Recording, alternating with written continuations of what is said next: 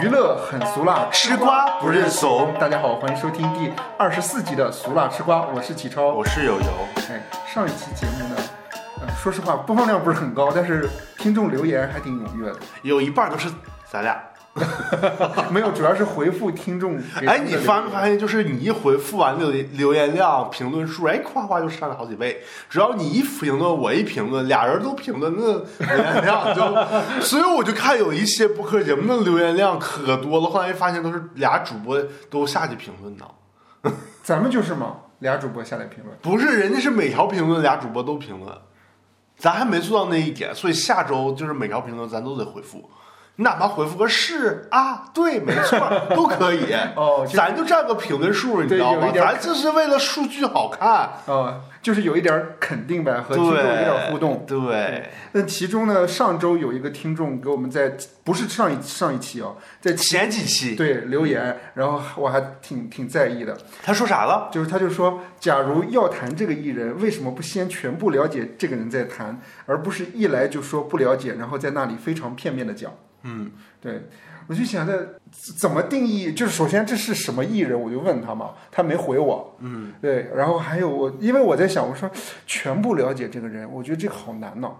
启超啊，姨跟你说，你就是太在意了，你知道吗？友谊是吧？友谊跟你说，你就是太在意了，知道吧？嗯咱就是个不专业的节目，你跟这些个听众较啥真儿啊？你知 道，没有意思，交这几分钱的真儿，咱也不挣钱这节目，但听众爱说啥还说啥啊，咱这就是不专业，咋整不？是因咱为主打一个不专业，因为咱就是愉快的聊天儿， 对，因为咱有时候的信息也是二手、三手、四手这么来的，也不是啊说是第一手。是对，因为如果真的是第一手，现在现在其实新闻媒体没什么一手资料。那都都是二手的，有的都瞎编。你像我们以前写稿，那都自己瞎编。哎，我我有没有在节目节目里头披露过我以前写稿？没有没有，就是以前写稿的时候，不经常写国外导演，就是要说他们说啥嘛，或者嗯国外演员，我就直接那个不得翻译吗？嗯，我看这字儿太少了，我就帮他说了一些话，我就直接把我自己想说的说到那个双引号里了。那编辑一看，哎，虽然人家明星说的也没删，但是我们绝对就是，如果就是听众觉得我们说的是片面的话，欢迎给我们留言。对，因为我觉得一个人物肯定是，就是一个人在聊这个人物的时候，肯定是有一点片面的，是就是不可能绝对的客观。不可能，没有客观，都是主观，是对， 所以不要太在意别人说啥，没事儿，对他也不给咱钱。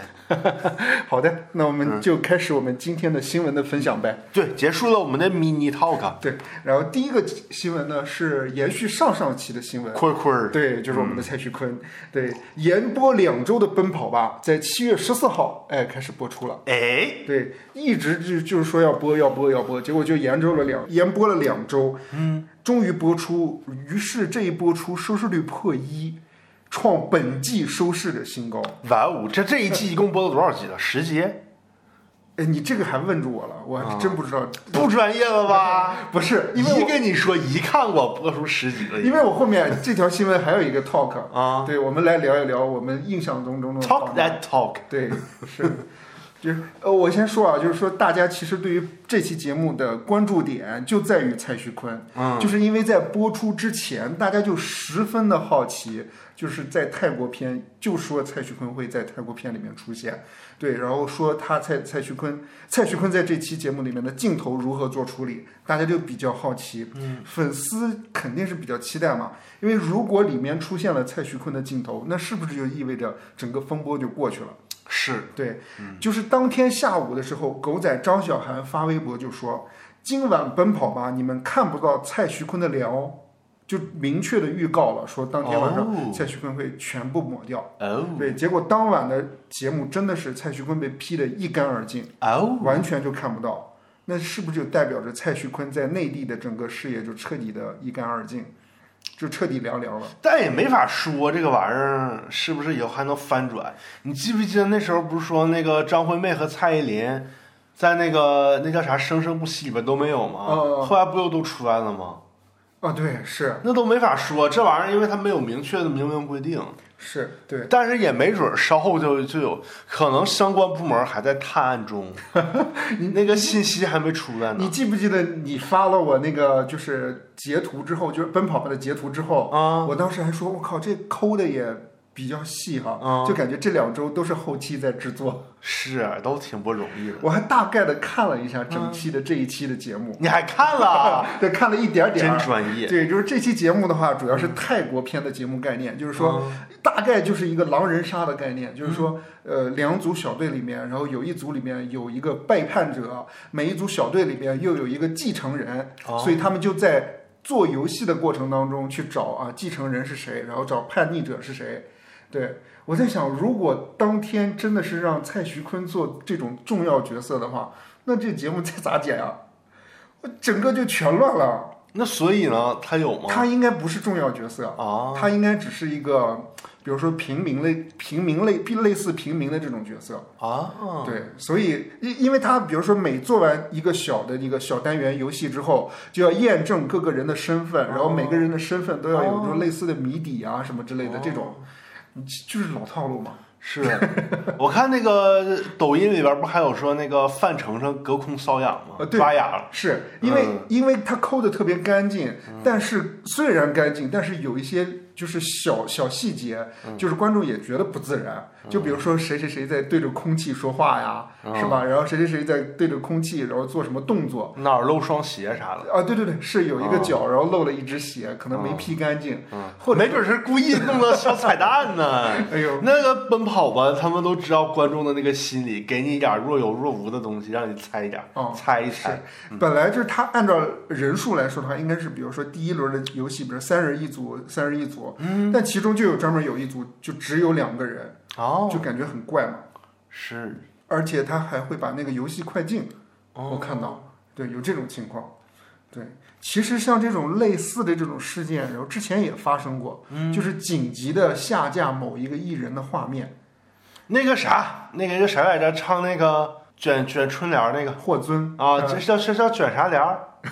卷卷出春联儿，卷珠帘儿是吧？啊，卷春珠帘儿，就是披荆斩棘的哥哥这个把他给打马赛克了吗？那集，然后那一期那一季好像都有好多人，然后都塌，还有那个谁，李李云云迪对是是都打马赛克了。好像是说王牌对王牌有一季好像也是吴秀波吧，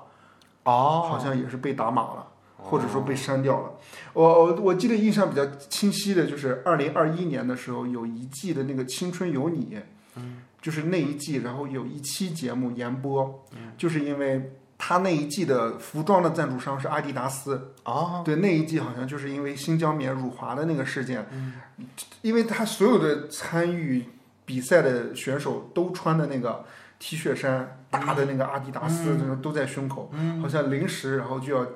整个全剪一遍，啊，对，就是要不就是只是显个特写，要不就是把那个 logo 啊什么都挡住，是对，反正挺麻烦的，好像或者是镜像吧，比如说阿迪达斯显现的不像阿迪达斯一样那种感觉。昨天晚上呢，蔡徐坤在新加坡的演唱如期举行，哎，哎，这个反倒没有什么受影响，毕竟也是在国外嘛，可能之前就已经卖好票了，都已经售好票了。对，当天晚上呢，有不少粉丝现身现场，然后应援蔡徐坤，然后就说：“哎呀，还还表示好像是有一个横幅嘛，说什么多大点事儿一直在一直爱。”哎妈，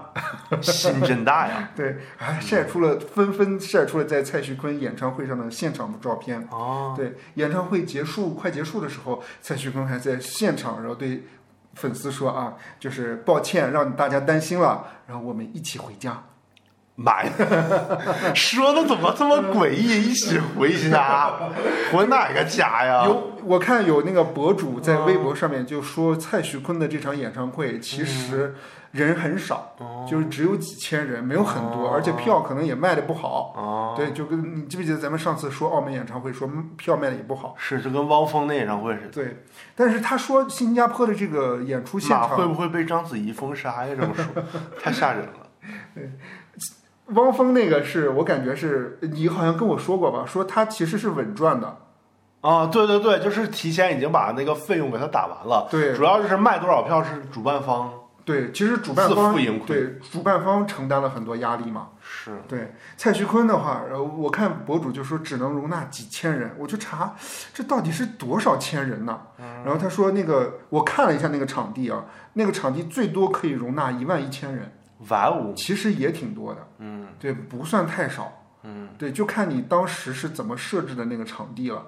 对，有一些场地，比如说那种呃四面台的，可能会稍微多一点。对，比如说有那种嗯一面台的那种，可能会有三分之二，而不是三分之二的观众能来。对，看你怎么设置了，不一样。因因为他为什么说几千人？我其实觉得几千人不少。嗯，原因是因为那个呃北京的那个凯迪拉克那个也才容纳一万嗯一万八嗯对，最多最多一万八。对你记不记得那个上一期咱们节目也说过，哎，是上期还是上上期？就说那个黑人陈建州的妻子范、啊范范玮琪，范小诗，哦没有没有，范 玮感觉你琪，差羊肉饭，对对，就是范玮琪，她不是也要在台北开演唱会吗？但是她不是在小巨蛋啊，她是在那个嗯台北流行演艺中心，那就是能多北少人流呢？北流的话，然后她大概能装六千人，哦，其实是一个小场地，嗯是说什么他，但是就算是小场地，范玮琪的演唱会也只卖了最便宜的票，全卖光，也只是最便宜的票卖光而已。哦那有点像汪峰的那个感觉，是不是？是是，对，我觉得不少了，六千人挺多的，六千人，一人平均算三百一百八十万。啊啊，是一百八十万啊，对，但是你仔细想一想，他挑这种小场地，他只是一个尝试吧？我觉得，嗯，对他肯定，我觉得他如果公蛋的话，他得有一个很好很好的口碑。是，主要是现在口碑有点下滑了，是对，关键呢，这条新闻我还想延伸一下，就是关于奔跑吧收视率创新高这件事儿。嗯，对，就是我就感觉跑男我已经好久好久没看过了，是对我就感觉。就可能是第一二季的时候看过，就是那时候王宝强啊还在的时候，什么王祖蓝还在的时候，我觉得那一季确实是比较亮眼、比较独特一点，尤其是他全部把那个 Running Man copy 过来，那个时候很多游戏做的也比也也比较大，然后节奏也比较快。那后面的话，好像换了很波很一波人之后，本身流量就我就觉得换了之后，我就感觉。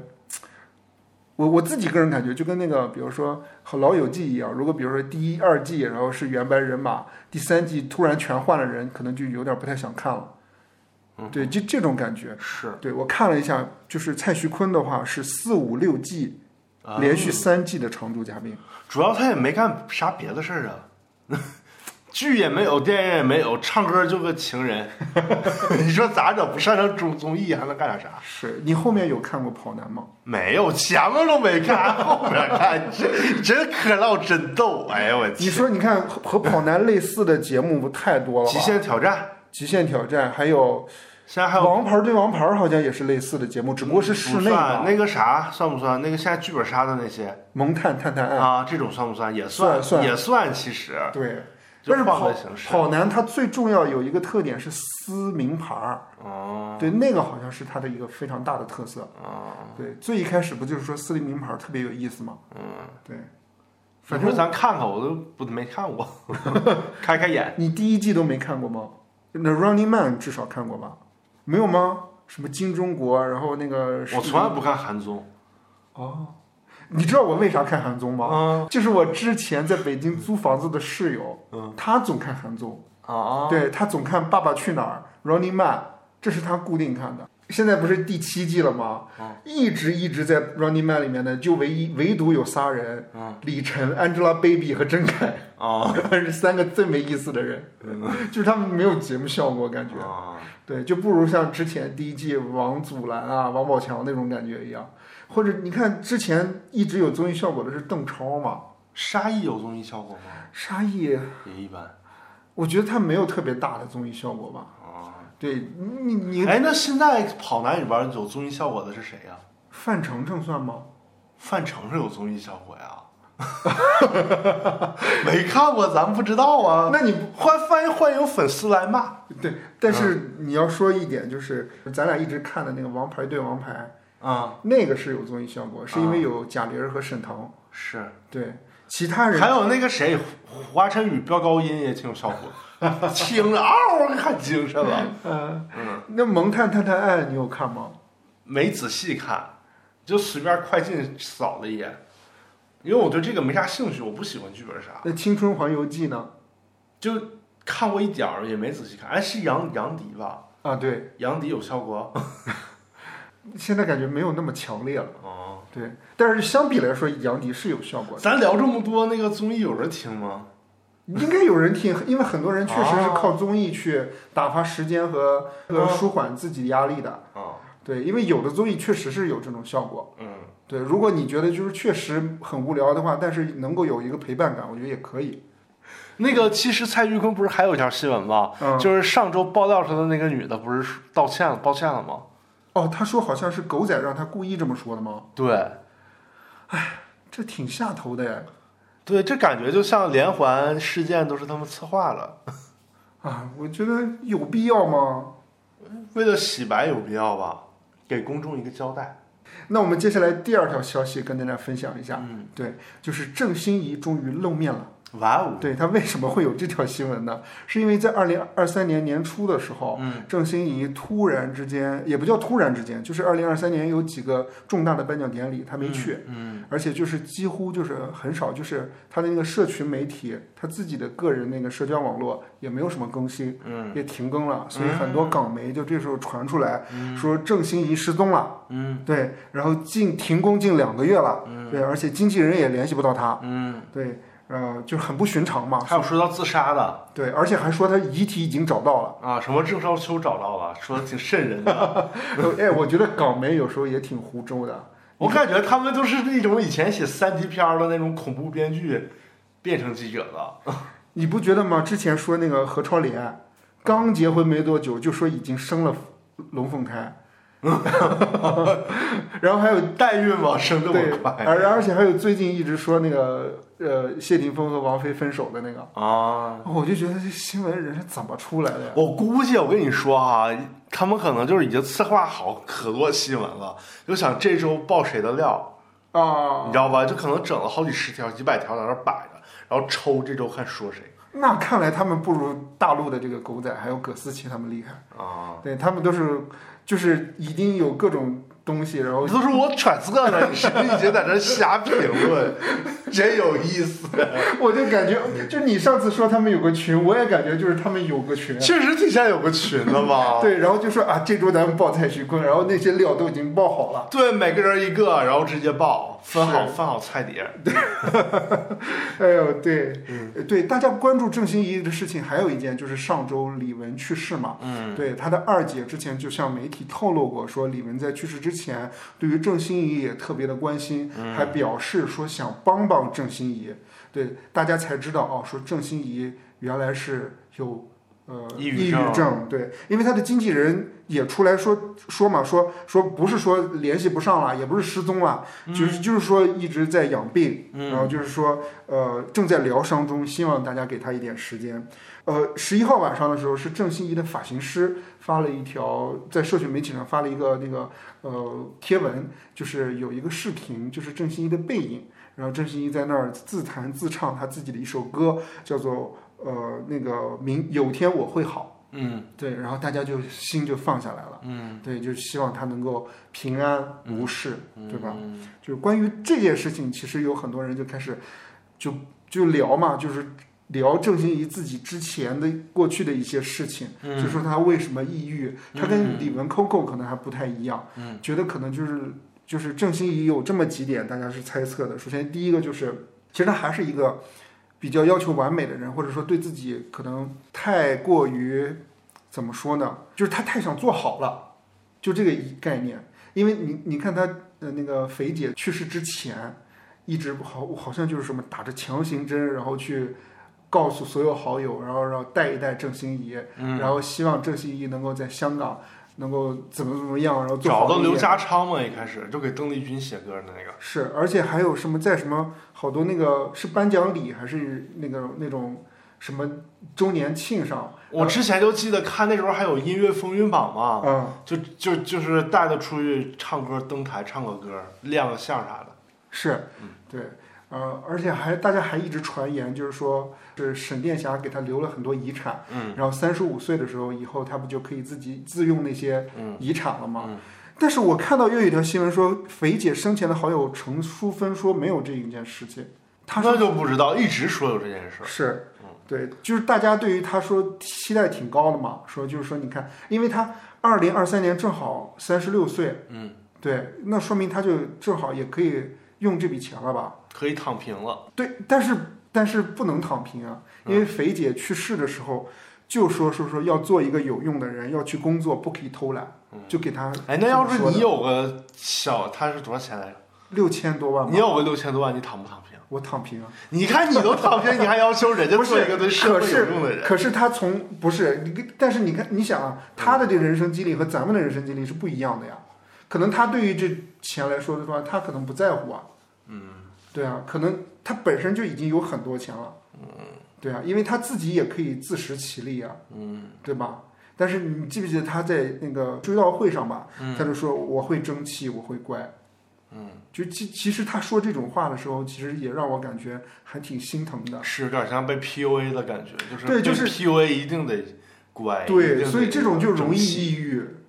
是，就像你被领导 PUA，一定得做好什么什么工作。对啊，就是他活在一个很高的一个光环下面，父就是尤其是他妈妈嘛，他妈妈在那个香港的那个地位又那么高，嗯，对，因为大家都觉得哦，那他的女儿应该怎么怎么样，要做成什么什么样，嗯，就他肯定不不可能像那种，比如说咱们上次说那个何超仪一样，比如痞女的那种性格，那大家就觉得啊，为什么要纹身，然后为什么要呃摇滚什么之类，大家就觉得啊，你这个应该是一个乖乖女。这种感觉，所以大家对她的要求就特别高。很多时候他比如说达不到，或者说只出了一个很不好的演出了不好的一个作品，大家就觉得你看你你你也这个也没演好，这个也没弄好，对。但其实说实话，郑欣宜她本身的成就，我自己看了一下，其实已经算好的了。是已经算香港女歌手一线了，现在。对，因为我看到她的音乐成就就很高嘛，她是二零二一年那个年度叱咤乐坛流行音乐榜的那个呃最佳女歌手吧。嗯，对，而且还是哦，是叱咤乐坛女歌手金奖，嗯还是我最喜爱的女歌手。二零二二年，她还是这个奖项。嗯，对，所以蝉联了两届。嗯，对，所以就是说她很厉害嘛。嗯，就还有还有一点就是，大家还说有一点有可能抑郁的原因，是因为她恋爱脑。啊，就之前一直也是港媒说说他为了追求别人非常的低微，而且他本身也比较胖嘛，就比较自卑一点，嗯他就觉得可能男方需要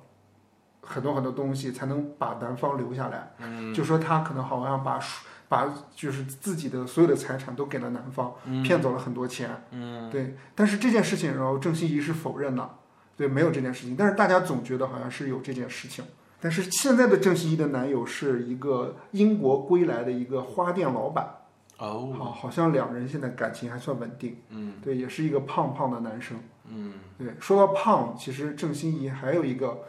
怎么说呢？就是大家苛责的一个点，就是肥胖的问题。嗯，就是郑欣宜之前很小的时候就很胖，嗯，可能也是妈妈基因遗传啊，或者什么嗯之类的，本身就是家族就会有那种肥胖的基因，所以她可能吃东西啊也比较爱吃，对，也没有控制住，然后她就很胖。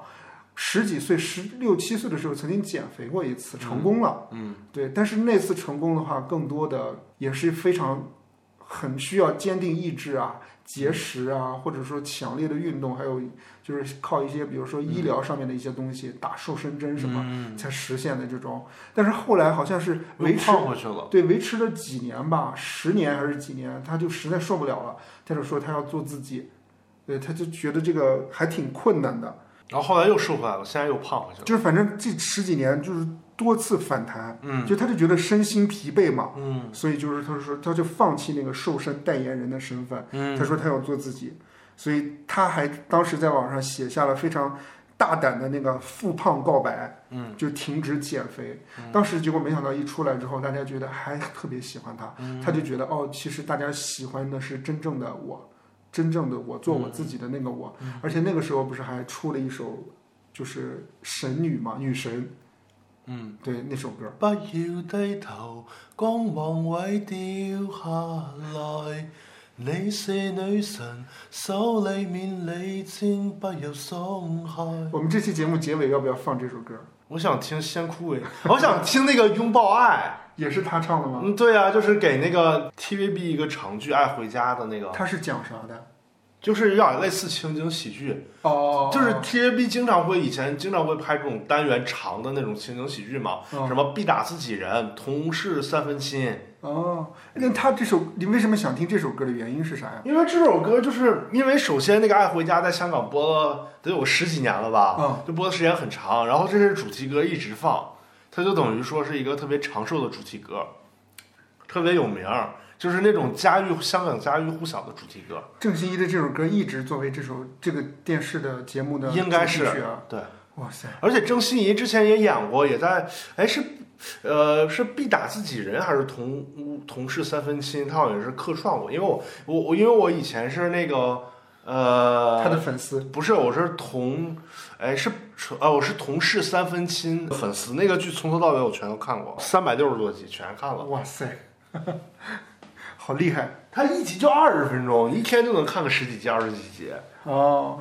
明白全了。嗯看了一个月看了，还俩月看了。对，然后关于抑郁的这件事情，我们还觉得有一个原因，就是关于郑少秋父亲的缺失。嗯，对，原因呢，其实大家也都知道，我们大家我简单的给大家说一下，其实就是当年郑少秋跟呃沈殿霞呃结婚，有这个孩子，其实呃就是为了挽留这个婚姻，但是后来这个婚姻还是因为郑少秋有了别的心仪的人选，然后就放弃了这段婚姻。但是那个沈殿霞还是因此得到了这个女儿。对，你知道那个郑少秋和那个沈殿霞离婚之后，嗯，第二年呃他当呃第二年他就跟那个关金华结婚了。嗯，知对道。是，而且那个郑欣宜八个月的时候，嗯，郑少秋就离开母他们母子俩呃母女俩了。嗯，对，其其其实以后就相当于一直是沈殿霞带着郑欣宜和他一起过嘛。是。对，是，而且一直也没有再继续再婚啊什么的。是，而且后来那个郑郑欣宜就是在歌坛红了以后，开演唱会什么的，郑少秋也总去看。有一次他有一次张敬轩还在演唱会上说、说那个能从郑少秋，就是对他的那个话语里边感觉到父亲对女儿的那个爱，感觉到满满的爱意。可是我想说的是缺失哎， 就是你你想的缺失只是你自己的臆想，人家后来人家到底怎么互动的你也不知道啊。但是人是亲爸血浓于水， 你这玩意儿都是一想了，行，别片面，呃是，但是我自己我自己片面的想，嗯对我我觉得会有缺失，毕竟是单亲家庭嘛。嗯对啊，因为郑少秋和关金华也会有也有孩子，嗯，也是女儿，是这么看来说的话，郑欣宜确实，其实她身心里面的负担还挺多的。是，我们就希望她能够尽快走出吧，走出来吧。嗯，然后参加《生生不息》港乐第几季？她她她现在算乐坛算什么级别啊？香港乐坛的一姐啊，她算一姐啊。算香港乐坛新黄不接。 杨千嬅和那个容祖儿也不咋出新歌了，郑秀文啊也不咋出新专辑了。郑秀文也，郑秀文还出来，但是郑秀文好像也不参加颁奖典礼了吧？他们这些人都好像都不怎么参加颁奖典礼了。嗯，就现在一哥一姐好像就是，因为我也不知道啊，好像就是、应该就是嗯江涛、郑欣宜郑欣宜、张敬轩什么的吧，这种啊哦那江涛不算什么一个啊谢安琪、哦张天哦赋、什么这种的吧，应该是。对，接下来这一条新闻跟大家聊一聊，呃，最近要上映的几部电影。对，对，第一部呢，跟大家聊一聊七月二十一号在北美地区还有中国同步上映的《芭比》比对，嗯令阿汤哥闻风丧胆的电影，嗯对他跟他们撞期了吧，算是他是啊那个那个碟中谍那个碟中谍是那个这周，啊那个芭比和那个奥本海默，啊，对，奥本海默是下周，啊是嗯，这个电影呢，导演是格雷塔·葛佛格， 格韦格，之前导演过那个《伯德小姐》，之前他还导过《小妇人》，然后那个主要他其实当过演员，像演过那个弗朗西斯哈，什么《美国情人》《第一夫人》什么什么。她都是女主角吗？她不是女主角，但是就是她是一个相当于一个才女型导演嘛。这次《芭比的女主角呢是玛格特罗比，啊，对，就是演小丑女，对，自杀呃自杀小队里面的小丑女。男主角是《爱乐之城》里面的高司令，嗯，高司令也好几年没啥新作品了，去年没有什么让让人瞩目的作品了。我记得上一次还是《银翼杀手二零四九》，是，嗯，对，这条新闻是这样的，就是说知名玩具芭比娃娃改编的芭比真人电影。哇哦，拍摄导致了全球范围内粉色的油漆短缺。嗯，该啊，你片说的不是剧情啊？哦，我一会儿会讲剧情。啊对，该影片的制片设计师接受媒体的时候采访说，由于制作团队大量使用涂料，就是导致荧光粉色的油漆，全世界粉色都用完了。嗯，粉色是这部电影的重中之重，为电影寻找特定的色调是一个复杂的过程。嗯，对，它应该它要就是营造一个芭比世界吧，芭比娃娃的世界，就是整个世界全部都是粉色的，而且是不同的粉色，嗯，因为色调和光线的不一样，它必须要考虑不同不同的颜色，它应该是从上百种不同的色调中挑出最适合的十几种，嗯，对，有一些粉色这一部分并不是电脑生成的，就是实景拍的，哦，对，就是尤其是他希望就是那个粉色的月亮，嗯，就是他他不是拍那个粉色嘛，有一种夸张的程度。你之前看就是这个项目的时候，之前是什么想法？我之前是不太看好的，原因是因为我我了解的芭比娃娃不就是一个假人吗？但是其实它有点像人工智能觉醒，开始跟人类玩那个心理游戏的那种感觉。是啊，对。但是这部影片里面还有一个我们比较熟悉的，就是刘思慕啊，就是演那个啥上戏上的戏的那个过气，对，问他为什么接这部片，他说他的经纪人说从来没有读过这么优秀的剧本，才觉可得是拉这个。倒吧，还不是因为给钱多 啊，还不是，但是主要是因为他上戏之后，其实很难接再接到主角的那个角色，他这个也因为算是上汽算是量身定做吧。对，呃他不是对，算是吧，就也不是为他量身定做，只不过他选上了。啊、他这个除了他接着演上戏以外，他很难演主角角色，是，对你除非蹭蹭杨紫琼。我看了一下《芭比娃娃》那个预告，嗯我当时就觉得挺惊艳的，是比我想象中还要好。嗯，就他其实主要讲的就是说，他们都生活在芭比娃娃这个世界当中，嗯突然某一天，他们发现之前他们说的那些完美的一些形象，比如说高跟鞋的那个脚。就是非常适合那个高跟鞋的那个脚，突然有一天脚跟沾到变地平了，了，对嗯，然后还有突然发现，比如说梦幻一些，比如说呃在空中飘啊什么这些这些功能就没有了。那这这个当中就他们就要到现实社会中去找，说说这个过程，呃就是找回来他们原来。的那些特异功能，我看到大概是这个意思，就是等等他们到现实社会中中，他们就突然发现，可能有一些东西就是不完美的，他们遇到了一个不完美的世界当中，他们怎么历险？他们他们也应该是有他们的任务线，是对我我还觉得就是这个这个想法还挺有意思的。是，芭比娃娃本身其实大家理解的就是一个非常成人向的一个玩偶嘛，因为可能之前可能小孩的玩偶就是什么小动物，对吧？然后卡通形象，但是芭比娃娃就是有胸，对吧？有衣服，然后有头发，嗯对吧？还有眼睛，然后眼睛也可以眨，然后各种关节就模拟的很像嘛。对，尤其是还有什么泳装的芭比娃娃，嗯，对吧？大家就觉得。听着就挺惊悚的。就是大家觉得它代表了一种公主梦，或者是代表一种完美的一种小女孩的那种情节。嗯对，嗯，在这里面跟大家分享一下这个芭比娃娃，它是一九五九年诞生的。嗯，对，最早开始的话，就是芭比娃娃公司的这个负责人，他应该是在德国看到了有类似的这种娃娃，所以他后来给他女儿，然后在美国做了一个，然后在美国然后开始生产。他的女儿的小名儿叫芭比，哦就以她的名字来命名，而且还专门给她的女儿，就是芭比娃娃，然后制造了一个男朋友叫肯。对，高司令应该演的就是这个肯。 嗯，不是高司令的那个造型，穿一身粉色的那个挺凉快的那个衣服，感觉还挺逗的嘛。像是评论不还说是叫什么“芭比之什么同期冒险记”之 类的。对，是，哎呦，但是芭比娃娃也有很呃，就是我说一下，就是芭比娃娃好的地方啊，嗯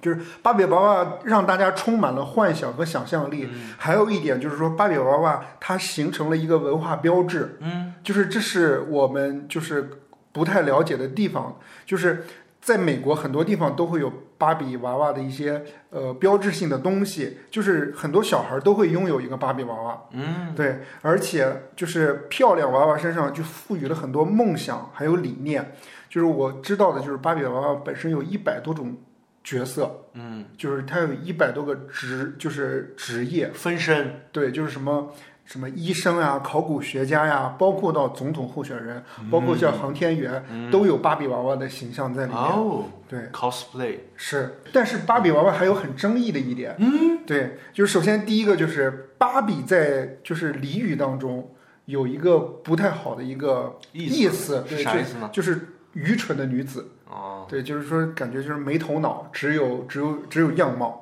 还有就是芭比也有一点有争议的地方，就是说它宣扬的点可能就是类似于就是维多利亚的秘密那样子的，就是说总给人一个非常完美的身材，嗯，就是呃就是不切实际的一个女性的身体的形象，嗯就比如说脖子特别长，嗯，对吧？然后手又特别长，然后可能腰又特别细，大家就会觉得就是可能让女孩去模仿芭比，然后患上比如说厌食症啊什么这种，嗯，对，然后这是不好的地方。是，还有就是有一点有争议的地方，就是芭比娃娃一开始是很白的，嗯，就是她是白人形象，就是在后面的话，是一九六八六七年左右的时候才出现了非裔的芭比娃娃，嗯，对，后面然后才会出现亚裔的芭比娃娃，比如像刘思慕这种，嗯对，然后才会才会出现在这个市场当中，嗯，对。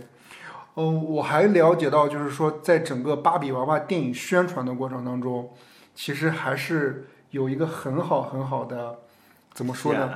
就是他这部电影商业化做得非常成功，嗯就是他跟很多很多品牌联名，嗯但是这些品牌要跟他联名，还要给这个芭比娃娃公司付授权费，嗯，也就是说，无形之中就是我赚了钱，然后你又帮我宣传了芭比娃娃。嗯，对你有看那个芭比娃娃的那个首映吗？没看，就是他也是把整个那个首映里，都是粉的对，都是粉色，啊，而且那个小呃那个小丑女，她打扮了好几身的那个服装，嗯都是之前非常经典的芭比娃娃的穿着。哦，对，就是比如说芭比娃娃那个黑色套装，就是她也是一模一样的，然后做了量身定制了一套，哦，对，穿上，然后大家就觉得很有意思，然后新闻点也十足。嗯，对，所以说芭比娃娃算是这年暑期吧，我觉得最值得期待的电影之一。对是，嗯，其还有《碟中谍七》、《奥本海默》、《封神》第一部啥的，啊呃你对芭比娃娃的电影有什么想法吗？我还是挺期待的，因为马格特罗比算是这几年好莱坞比较崛起的一个一线明星嘛。嗯对，然后其实他演的那个角色，像之前演那个《我花花女王》，啊哦，花滑女王，对对是对吧呃是，对对，那个角色还挺逗的，就是一个底层的女孩儿，然后怎么因为阶级身份的问题，算是一永个远都逾越不了成为一线的运动运动员明星，被各种标准限制，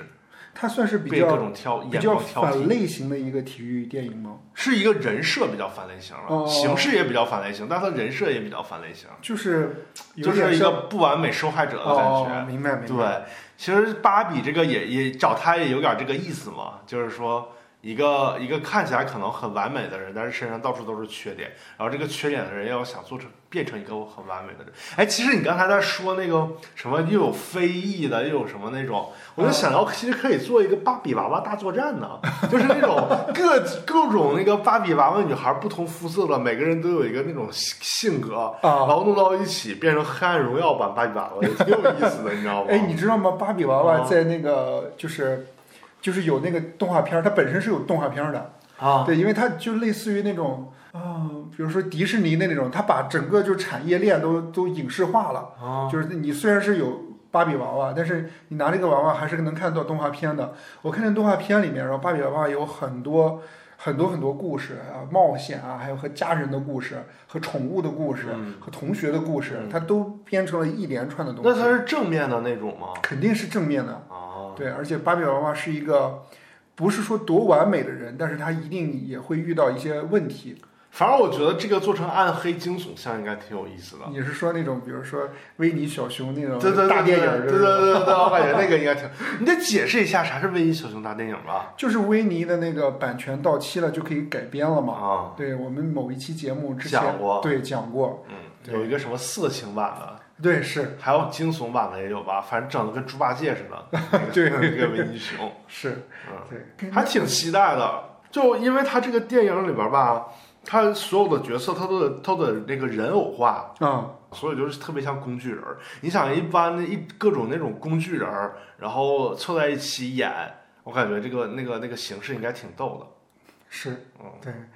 啊，还有一部影片也是最近比较讨论度比较高的，是，就是宫崎骏刚刚上映的那个，我不是要说这部啊我，知道，我故意这么说的对我是说诺兰的新电影，啊对，《奥本海默》啊。对我看有标题有写说说这部电影是他最大胆的作品，所以他大胆到哪儿呢？对，首先他大胆到一点就是说，好像还是用胶片拍的。对，我记得好像诺兰是特别中意胶片，对他还特别喜欢因那为个胶质片感有。嗯质感嘛，啊对，是，而且还有就是说，他还有一点就是说，没有用一个 CG 镜头，嗯，对，他全部是实拍的。是，好像是那个原子弹爆炸的那个场景也是实拍的，是吗？是，但是它不是真正的引爆了一个原子弹爆炸的现场，嗯它应该是找到了别的替代方案。模拟出来的，是然后再做特效效果。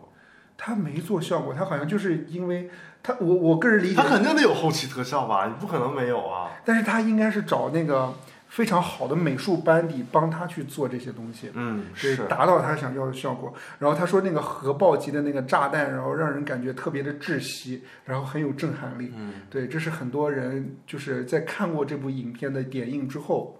对得出来的评论。对，这个评论其实挺高的。你先讲一下这个影片主要讲什么吧，要不然说半天听众也不知道，就直接弃听了。明白，就是电影《奥本海默》呢，它其实聚焦的是美国原子弹之父奥本海默，嗯就是他开发原子弹的这个整个故事。嗯对，就是它作为一部传记电影，对，来讲述奥本海默他自己在整个就是开发原子弹的过程当中心理的一些变化。嗯对，因为他说这里面有一个非常重要的亮点，就是奥本海默这个人物本身就极具。争议嘛，嗯他本身内心也非常的内敛，又充满矛盾。嗯就说你看他，他是可能就觉得就是说为了国家啊什么之类的，他要军备竞赛，要研发出原子弹来。他突然发现他，他创造出来一个怪物，嗯对，是可以杀人的，嗯对，那是核爆级的那种，是非常巨大的杀伤性的武器。这个人非常的聪明，非常希望国家殷切的，比如说拥有这个武器，但是又又有了一个什么背负世界的那种原罪。嗯，对，就是这个其实是一个很，就是能体现人物层次的一个，嗯一个一个地方而且那个演员看着那个预告片里边，主演演的还是挺好的。对，他的主演的名字呢叫做基里基里安安·墨墨菲菲，对，诺兰钦点他饰演这个人物，是对。呃其实这个男演员之前就跟那个诺兰合作过很多次多， 《盗梦空间》对《蝙蝠侠》啥的，《敦刻尔克对，是这里这部影片除了刚才说的我们说的那个亮点以外，比如说它实拍以外，然后还有就是说讲这个人物比较复杂以外，还有一个亮点就是呃，它可能是需要两种场景，就是一个黑白一个彩色，两个不同的时间线交叉，来来来来讲述这个故事。嗯，我比我还比较期待，就是想看一下诺兰怎么表现这个电影的。嗯，对，因为可能我们之前对诺诺兰的理解就是科幻。就是大神，嗯就是他对高概于念时间、空间，对，嗯就是还有信条吧，嗯是叫信条吧？嗯对，还有什么呃时间穿越啊这种概念的东西。但嗯是奥本海默又是一个真实存在的一个人，他怎么去拍他？嗯，对，这还挺有意思的一个事情。嗯，对，因为他因为诺兰吧，总喜欢玩一些烧脑的东西。那烧脑的东西呢，你必须跟真正的那个故事的那个核儿结合起来，才能有意思。你要结合不起来呢，这就变成信条那样的，只是烧脑的东西了。是所以呢，这次它有一个很完整的人物的弧光的变化，再加上有这么一个大的时，就是时代的背景和故事，所以结合起来感觉会有意思一点。就看诺兰怎么呈现吧。我们期待就是长映天阶 IMAX 厅我们会去看，对虽然也不会上映，嗯，没准明年北影节有呢。不是，它现在目前没没公布上映时间，不代表后面会不会有上映。我感觉主要是因为咱这边那个暑期档还有那么多大片儿要上哦太急了可能是排排不过来，可能稍后上，没准儿。是，哦对。然后这部电影其实也有一点点小争议。嗯对，首先呢，就是说，好像是说男主有长时间的全裸镜头。嗯，对，然后因为这个原因的话，可能他为啥要全裸呀？在戏里边？就不知道嘛。哦哦，对他应该是跟女主吧，还是好像有亲密镜头。哦，对，这是一点，就是所以他这个级别的话，然后定的就比较暴力级别、嗯 R 级。对，还有一点有争议的就是至今的话，然后因为它是讲原子弹的嘛，嗯所以它在日本的上映的时间一直都没有确定。嗯，对，就是它上不上映现在也不确定，因为日本对这个比较敏感。是，是，对。然后在这里面，我看到就是说，呃，费莫也多次的强调说，这是我有史以来读过最棒的剧本儿。 哎，上次强调的是谁来 着？刘思 慕他的经纪人，对，啊，哎，是这你就看出来了，这种话有可能就是瞎编的，你知就道是吗宣传用语嘛，就宣传用语，就像我刚才跟你说的，写那些导演的话都是我自己瞎编的。哎呦，嗯，接下来这条新闻呢，跟大家分享分享，对我们抢演唱会门票的经历。哎，之前不是聊过吗？你那个五月天演唱会咋抢的？对，但是最近不是最近不是还有更多的明星开演唱会吗？啊，对，首先啊，这一条新闻的呃源头是因为林俊杰的演唱会抢票。他怎么了呢？对，他的抢票出现了这个新闻，就是黄牛招聘九八五的大学生，然后帮忙抢票。为什么呢？是因为黄牛不应该和主办方是一起的吗？咋还？他是这个意思，就是说林俊杰其中的一个官方售票平台哦是 GG 二零上，嗯观众需要答对五道题目才有资格进入抢票页面，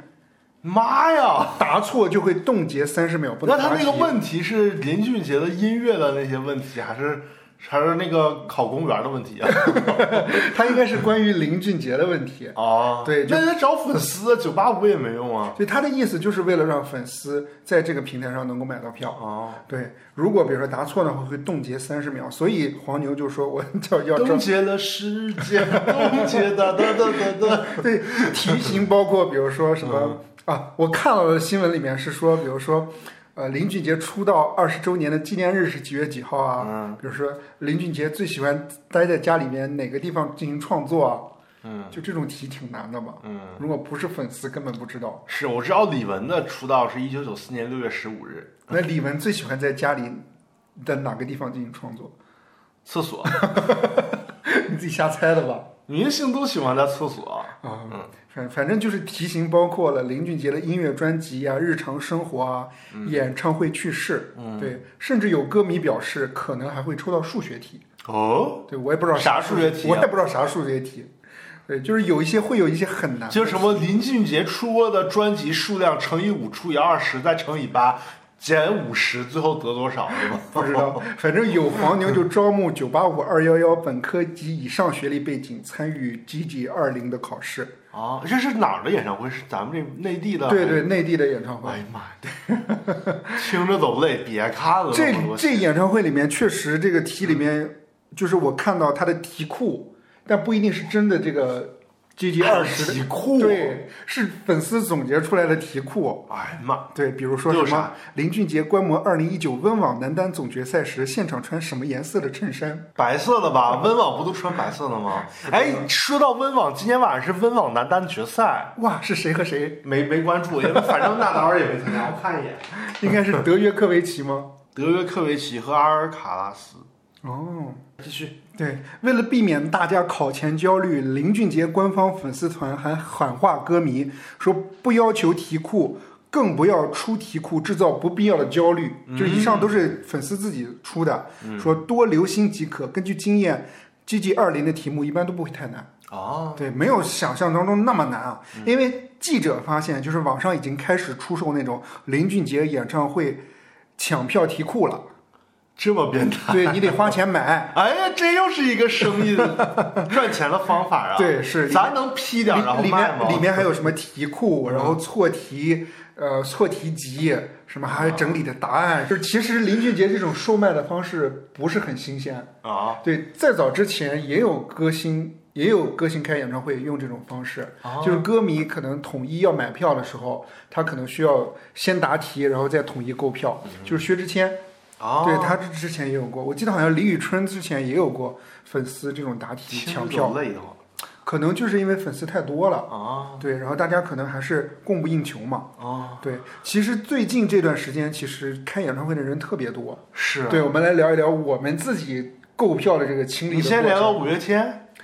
五月天这个，上次我聊的也也已经说的很透了吧？就直接就抢着了是吧？对对对，就很，就我就感觉就是这个幸运点，就是到这一点，这一年嗯的幸运值就全用完了。是啊我跟你讲，以后所有的抢票全部阵亡，你，我跟你说，不是阵亡，是你没有耐心往后抢，你知道吗？不是？首先你看啊，阵亡的点刘若英，对不对？啊这呃，咱俩抢那个张惠妹也是，对我帮同事抢五月天，别的地方的五月天也没抢到。我跟你说为什么？其实他是刚开始抢的那一两分钟、五分钟左右吧，他会有不停的有票再出来，啊你不可能点一次没了你就不他抢为了。啥会因再出来啊？因为有人没付款，他就不会被踢出来，哦或者说他可能，比如说他想抢一千多的，他就抢了一个五百多的，他觉得不想要这五百多的，或者他想要五百多的，他抢了一个一千多的，他把票给退了，哦，取消取消明白订单哦了，然后那批那个那个那个就会有新的票出来，你得等这个出来，你知道吧？就会有人退。哇塞，那其实等那张票就那么其实着也挺快的，瞬间即对，没瞬间就有人出来，你瞬间就点进去就行了。而且你想，就当时那个瞬间，可能也有像很多像你这样的人，就是第一第一秒没想到就放弃了。所以说后面那些很多瞬间出来的时候，那个人流量就变少了嘛，哦你就可以抢了嘛。我就是这么抢到的张惠妹演唱会门票，你知道吗？ 我就是在你说哎根本抢不着之后，我才拿起手机看，然后我就刷了几次，哎我就抢着了。哎，不对呀、当时不是说咱俩一块儿抢吗？你没说他一块抢，你是说你自己抢吗？没有，你说咱俩一块儿抢，是吗？对呀、 我以为就是你啊抢就我抢啊，啊，对啊，怪不得我没抢上呢。那下次咱俩一 啊起，下次我也不买了，这一次够贵的了。哎呦，我们我跟听众解释一下，我啊跟友友本来是计划去看张惠妹演唱会，是最便宜的票要买要对抢，啊对，然后结果我当时就没抢啊到，友友自己刷刷出来一 张，就是一张那个价格略高于我们预期的那个票，我觉得是值了，哦张惠妹绝对值，只是他巅峰时 期嘛，身材和那个嗓音都是巅峰时期的，是再过几年六十多岁就不一 定了。对哦，这是张惠妹的演唱会，刘若英不是也是秒没吗？但我感觉刘若英应该不如张惠妹值吧，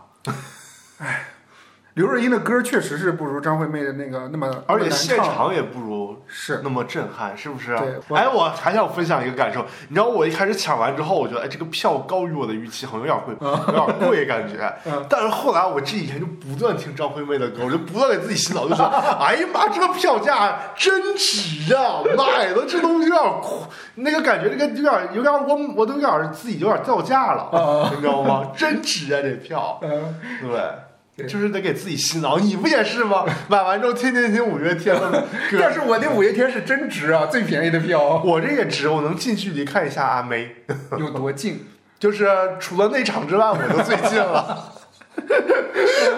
哎呦，哎，我跟大家分享一下另外一位国际巨星的演唱会，然后我也没有抢到票，啊对，就是 Taylor Swift。啊就我知道他要来亚洲开演唱会的时候，这个信息其实我这个信息差就已经滞后了。嗯就是他在亚洲只有两两个地方开演唱会，啊一个是东京，一个是新加坡。嗯他东京的这个演唱会的日期很尴尬，正好是在呃也不叫尴尬吧，而是只是觉得可能对我不合适。他的呃时间点是在春节除夕的前六前四五天，对，连开四场还是连开六场，我忘了。嗯但是新加坡的话，当时一开始是只公布了三场，结果后来没有想到呼声太高，又增加了三场，也就是说在新加坡会开六场。啊对，当时我知道的时候，新加坡已经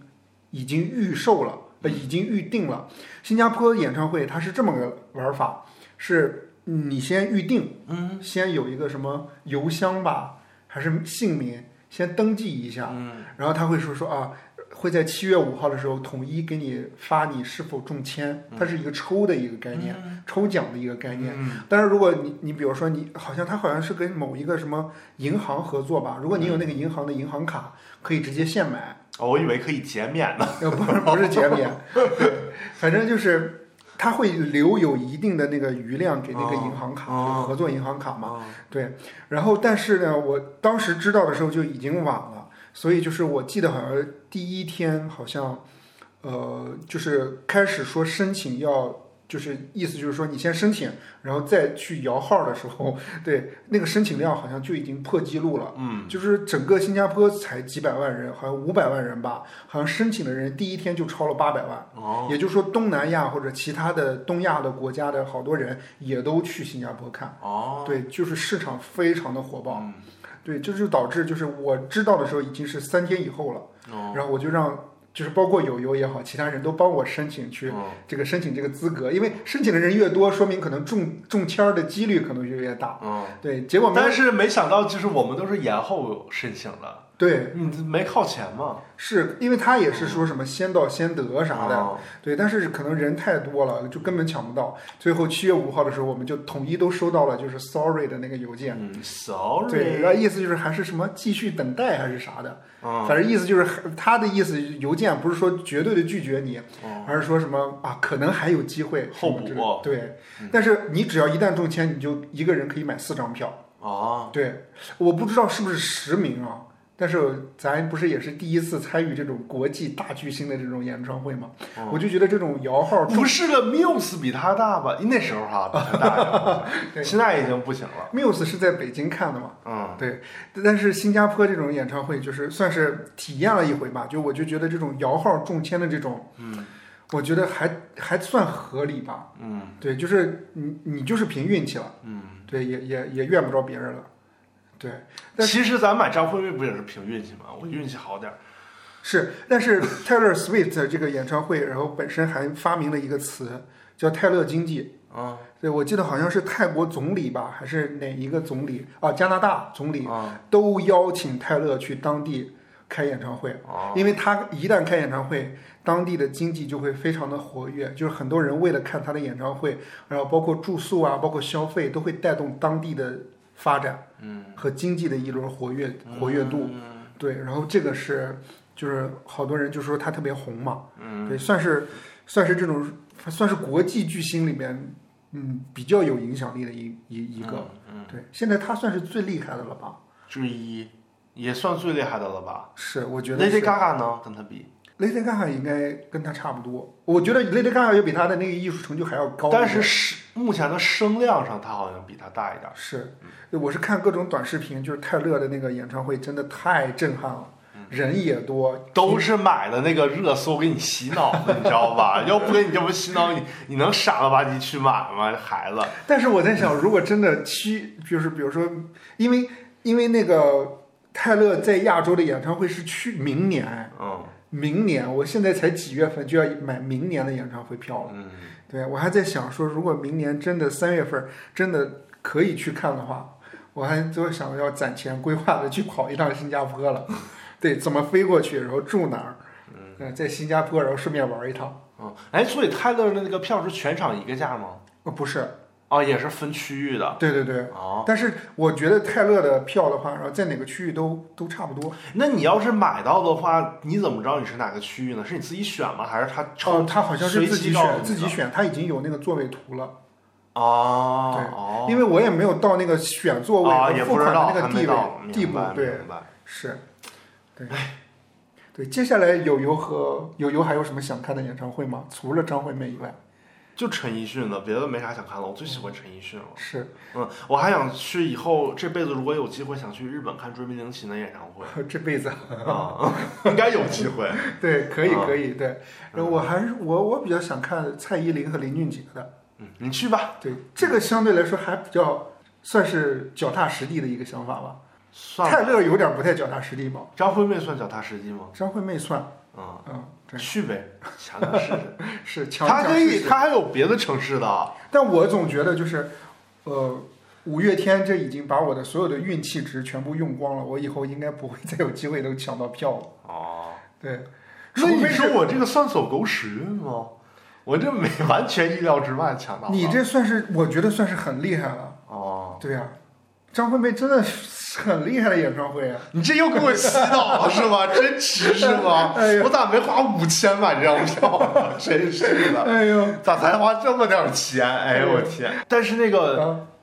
如我想问一个问题，如果像孙燕姿啊、蔡依林啊，还有林俊杰这种开演唱会，你的那个心理预期价格会是多少呢？呃，蔡呃蔡呃孙燕姿的话，应该是最贵的票，哦，五对，千然后多那种，对，林俊杰和蔡依林应该是最便宜的，二百多那种， 没有二百多，现在没有二百多的票，三四百。对，三四百的那种票，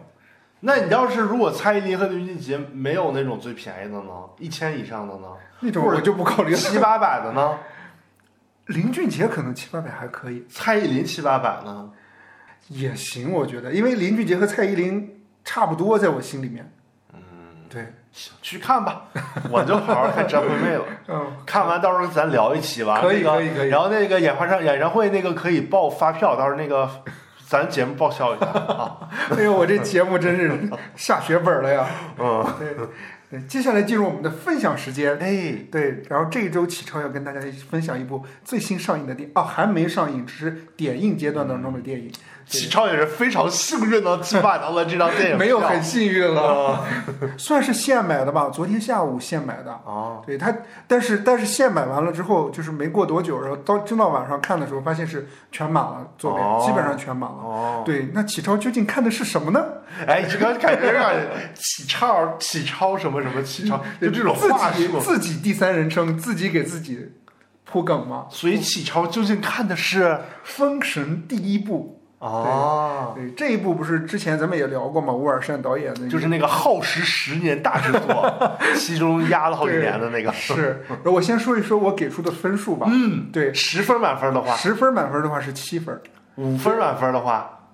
五颗星的话，那不就是三三分吧？啊，三颗星。对，它算是比较标准的一个合格的商业片儿，啊，就是它该有的点都到了，嗯就是该该该点到的点也到了，就该刺激点的地方也都到了。但是你要说说绝对的特别惊艳的话，倒没有那么多。嗯对我先我不跟大家剧透啊，我先说说我看到的好的地方、不好的地方，嗯，跟大家说一下。先说说好的地方吧，首先就是故事讲圆了，嗯，就是这个是没有什么大的逻辑漏洞，改编的大吗？改编的不大，啊，人物的整个动机也都对，嗯对，这算是很厉害了吧。嗯对，第二个就是节奏很紧凑，嗯对，尿点也不多，嗯对，就是几个大场面就是可圈可点，嗯就是镜头啊也都很好看，嗯就是几个大场面，它它很多大场面其实有战争场面，也有那种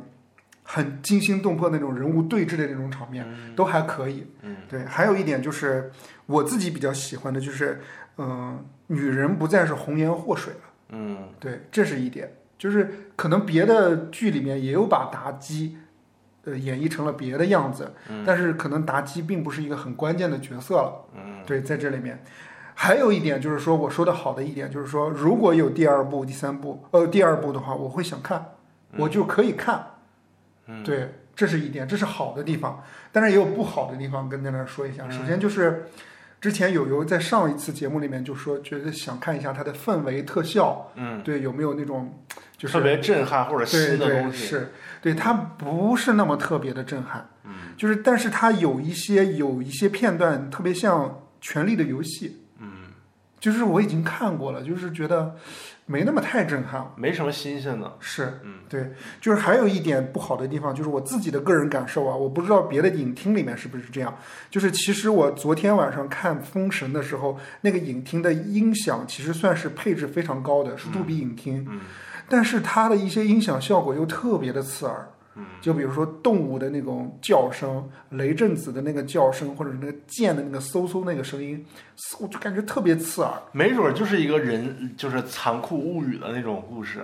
故就是让你听了难受呢，就是不是很舒服的那种爆破声达到效果了。哦对，第三个就是嗯故事的情节，嗯，就是没有特别的亮眼的地方，就是演到这儿的时候，你就知道啊，下一步肯定是这么演哦，啊。呃比如说突然啊出现一个什么事情，哦，觉得啊，那接下来谁谁谁该死了，谁谁谁怎么怎么样，你也都能参透到结局。嗯对，就是这种感觉，就是剧情的推进还挺快的。嗯对，有些人上来就死了，对，这种还还算是意料之中，就是没有特别反转的东西，就是你觉得你想象不到的那种。嗯对，这是一点。就是还有一个地方，就是不好的地方，我自己觉得就是说，他不是捧了好几个新人嘛，嗯，就那几个新人呢，相对来说，有点脸盲，对，就是他都脸盲，就是按理说，就如果要是脸盲的话，或者说都差不多的话，他应该把人物的个性再突出一点，就是包括他们之间的故事啊，或者什么之类的，再再具体的再详细的描述一下，就是每一个人的个性都都都突出一点儿，嗯比如说东北。呃，东东西南北的那个侯伯侯的那个质子，不是在那个呃殷商那儿嘛？然后那就突出他们不同的个性，但是我就有点脸盲，就分不清谁是谁。嗯对这一点，我觉得可能做的不是太好，或者说他故事确实大，他可能没讲的那么那么那么圆。嗯对，可能第二部、第三部可能会有。嗯。对，我觉得是这样。听你这么说完，我就觉得就是可以在家看了。 本来还本来还是跟那个芭比同等期待级别的，但是 你，现在就感觉跟是《碟中谍》一个级别了。但是你知道吗？就是他的那个，他的卖相确实是这个暑期档里面，我自己觉得是卖的最好的。嗯，就是你如果比如说什么热烈啊，或者别的什么电影，我就觉得有什么好看的，就觉得就是《封神》算是极具商业性的。但我觉得它的亮点没有消失的它那么多，就是那种渣男呐、然后就是那种拉拉呀什么那种亮点。但还挺消失多的他给我的感觉就是，你看了？不是没看，但是消失的他的宣传点，嗯，给我的点就不像《封神》这样这么有有有效果。但是消失的他其实他打了很多宣传点，我都包括我都文没咏看珊到的点，我都没看文到，咏珊，你你不刷呀？ 没刷到，没推给你，哦可你不能是受众啊可。能是可能那阵儿我老看，就老推给我什么哦文咏珊的那些戏啊，什么朱一龙的那些演技呀、什么那个呃文咏珊跟那个那个那个倪妮的 CP 感呐、啊，对，他打了挺多点，还是挺好的。包括说那个导演是个渣，那个陈思诚主打就是是个渣男呐、什么的那种，然后朱一龙怎么从他身上学习演技啊什么的那种。哦，好吧。啊嗯，反正我是觉得，如果这部片子然后可以的话，我其实可以去电影院看一看，但是就挑一些比较便宜的场次。 便宜的还在好场次，那就是白天去看，对，是人比较少一点，请假去看，白早天上九点去看。太早了吧，也差不多两个多小时，看完也中午回去吃饭了。嗯，是。哎这周友友有什么想分享的？我是之前看了启超分享的那个《了不起的麦克斯麦瑟尔夫人》，是你分享我吧？我分享给你们过吗？ 给我分享过呀！我不记得了。我你记不记得你？反正我忘了，你老跟我说这个。我第一、二季特别喜欢，对第你三老季、第四季我弃掉了。啊，我也是第一、二季特别喜欢，三四季 没看，但是我就突然找这阵儿有什这这阵儿有什么剧可哎，看的当时吗？你为什么不看三四季了？忘了，好像没啥兴趣了吧？我也是，第三四季就感觉婆婆妈妈的。然后我就看到了发刷刷那个找最近有什么剧嘛，嗯我就看到了第五剧的评分特别高，好像九点几分儿，我就突然又感兴趣了。然后我就去那个直接就直接就看了嘛，我发现这一季吧，其实它的故事主线特别简洁，它就是讲这个女主角怎么从一个脱口秀演员变成了一个呃电视台的，当时五六十年代电视台的一个主流的一个主持红人，嗯是主要是这么一个过程。但是呢，他又不给你讲他在变成主持红人，就是名主持人之后的一些生活，嗯他只给你讲他从一个脱口秀演员怎么变成一个。怎么登上台面？怎么能上台在那个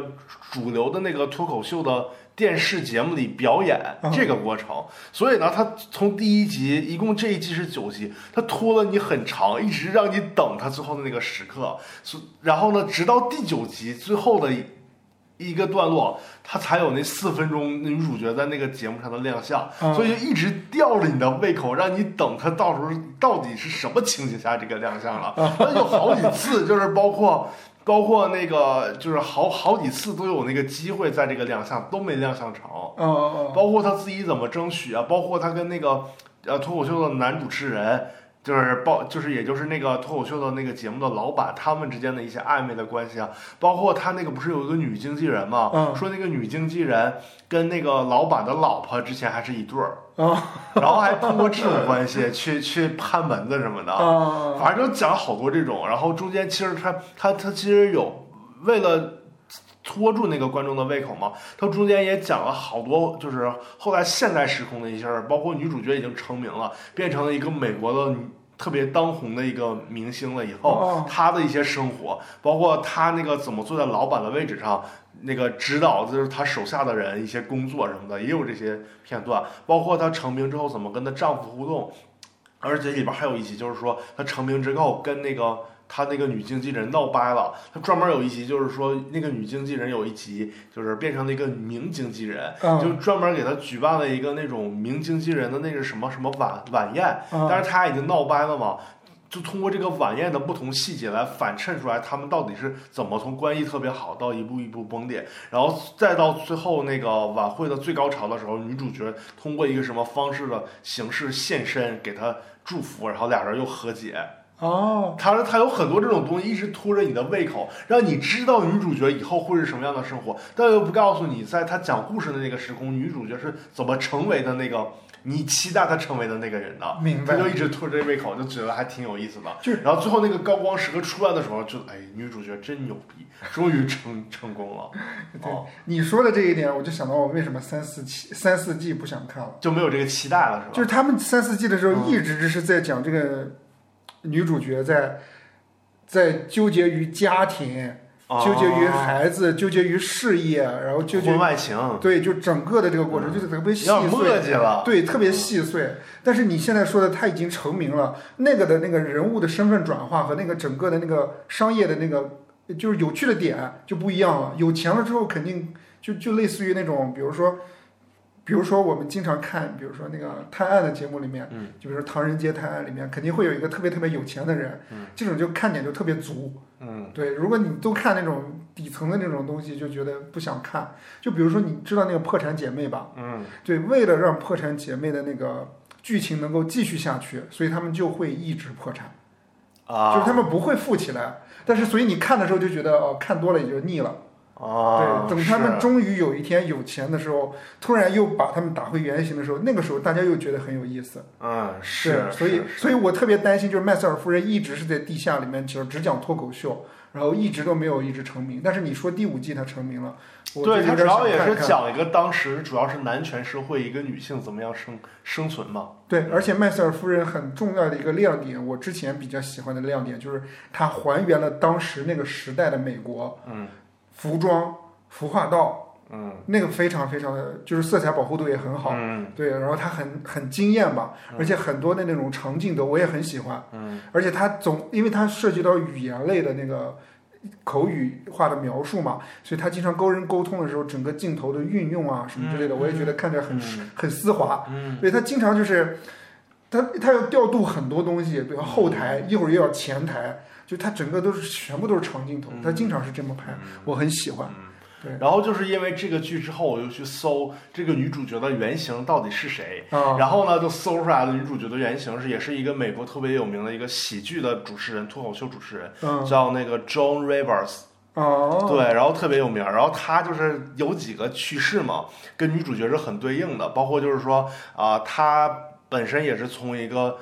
就是就是一个普普通的一个脱口秀演员，变成了一个电视台主持人。嗯然后怎么跟这些个主流的这些男主持人相互竞争？嗯然后她成名了之后，突然她丈夫因为也是因为欠赌债还是什么的自杀了。嗯，自杀了之后，其实跟那个剧里边儿，呃，女主角的那个丈夫是一样的，因为也有一集写她欠赌债了嘛，嗯是一样的。然后自杀了之后呢，她后来又怎么和她的女儿重新还完债了之后，重新再崛起，怎么样又重新的回到主流的社会，然后被嗯大家就接受。然后而且就是她是那个有一个特别有意思，就是她特别爱整形，嗯所以她的脸到最后整的特别奇怪，嗯嗯嗯，嗯，就比。他就是比小庆奶奶还奇怪，他是那个，比如说。小庆奶奶没整过，哦，他是那个那个什么吗？就是我记得看过一个短视频，好像是也是一个，我不知道是不是他嗯，但是他他跟他女儿，然后应该是他父亲的葬礼上，葬礼完了之后，他跟他女儿出去吃饭，啊，对，就是那个，对然后是我给你发的吗？我不记得吃饭，反正他打开菜单，然后发现菜特别贵，特别贵，他就调侃了一下，说说这么贵，然后你父亲都能气得活过来，不是，是记 错了，他是这么说的，说这个价这么贵，你爸要是活着还得去死，看着 还得再死一回，好像是说当时看这个短视频的意思就是说，他特别机智乐观，呃，不是，是觉得他这个调侃的这个点，大家觉得就是大家觉得可能死人不应该调侃或者什么样，嗯但是他觉得就是什么东西都能调侃，他真的是后来就那天我查完了之后，我就一顿去那个 B 站呢、油管啊去搜他的各种视频，就觉得他特别逗，特别会讲段子。他是很多大家觉得可能会冒犯的东西，他都开这种玩笑。对，包括什么，就主要是一些什么色情的呀、少数群体的呀什么啊的对对那种，包括他连自己家孩子的那个长相都那个开玩笑，就挺逗的。包括就是嗯之前那个上有一个节目的时候，大家都说啊，他已经八十岁了，大家都开始祝贺八十岁了。然后那个，然后他就说啊，你们都肯定想我还能活几年吧？然后那个，你们你说主要是说那个，如果现场观众，如果你说最有意思就是看我现场就死了，这样的话，大家以后出去都有谈资，就能说，哎，我我当时做一个什么节目的时候，看那个那个名人现场就死了，都可以有描述死的过程，就有谈资了嘛。哦，然后他还说，你说我们那个女的，就是岁数大了之后，就是聊一些性的事儿嘛，就是哦女性岁数大了之后，就是像性高潮什么的没啥高潮，都得假装喊一喊啥的。嗯，说其实男的也挺那什么的，男的岁数大了之后耳朵不好使了。你说我们假装那个活跃半天，他也听不着啊，白忙活都。 所以就讲这些东西还挺有意思的，嗯包括就说那个，嗯，嗯，就说那个主持人就问他说说说，听说你特别讨厌那个大街上有人推婴儿车，他说是，尤其讨厌那个双胞胎的婴儿车，一推推俩。你说当时那个妻子要跟那个丈夫发生性关系的时候，要只跟他口交，不跟他性爱，多好，就没有这些事儿了。 就感觉他说的还挺大胆的，嗯然后还调侃自己家孩子长得丑嘛，嗯说说说你们就得认，你说如果你爸和你爸你妈长得如果都不好看的话，你说你孩子你还能期待你孩子咋样？你说你孩子你就算是个名人，你去孩子当什么那种那个做什么代言广告能演啥？就能演个屎，长得不可 长，哎呦，反正特别能那个调侃嘛，就他特别逗。反正他嘴挺挺毒的，但是他是那他挺种大胆的嗯他是那种调侃的那种，所以我觉得他比金星厉害，就是他挺会调侃的点，大家都觉得挺好笑的，又不觉得被冒犯。是，那就是呃，推荐大家看这个《了不起的麦瑟尔夫人》的第五季。对，也也推荐大家关注一下这个特别有名的女的喜剧主持人。嗯，好吧，那我们嗯对，然后俗辣之我光们的下节目周内容我们下周就会去看芭比，然后到时候分享一下芭比和那个到底好不好看。对，那以上就是我们本期节目的全部内容了，感谢各位的收听，我们下期节目再见大。家多评论、多点赞、多付费，谢谢，嗯，拜拜拜拜。然后该骂骂，别客气。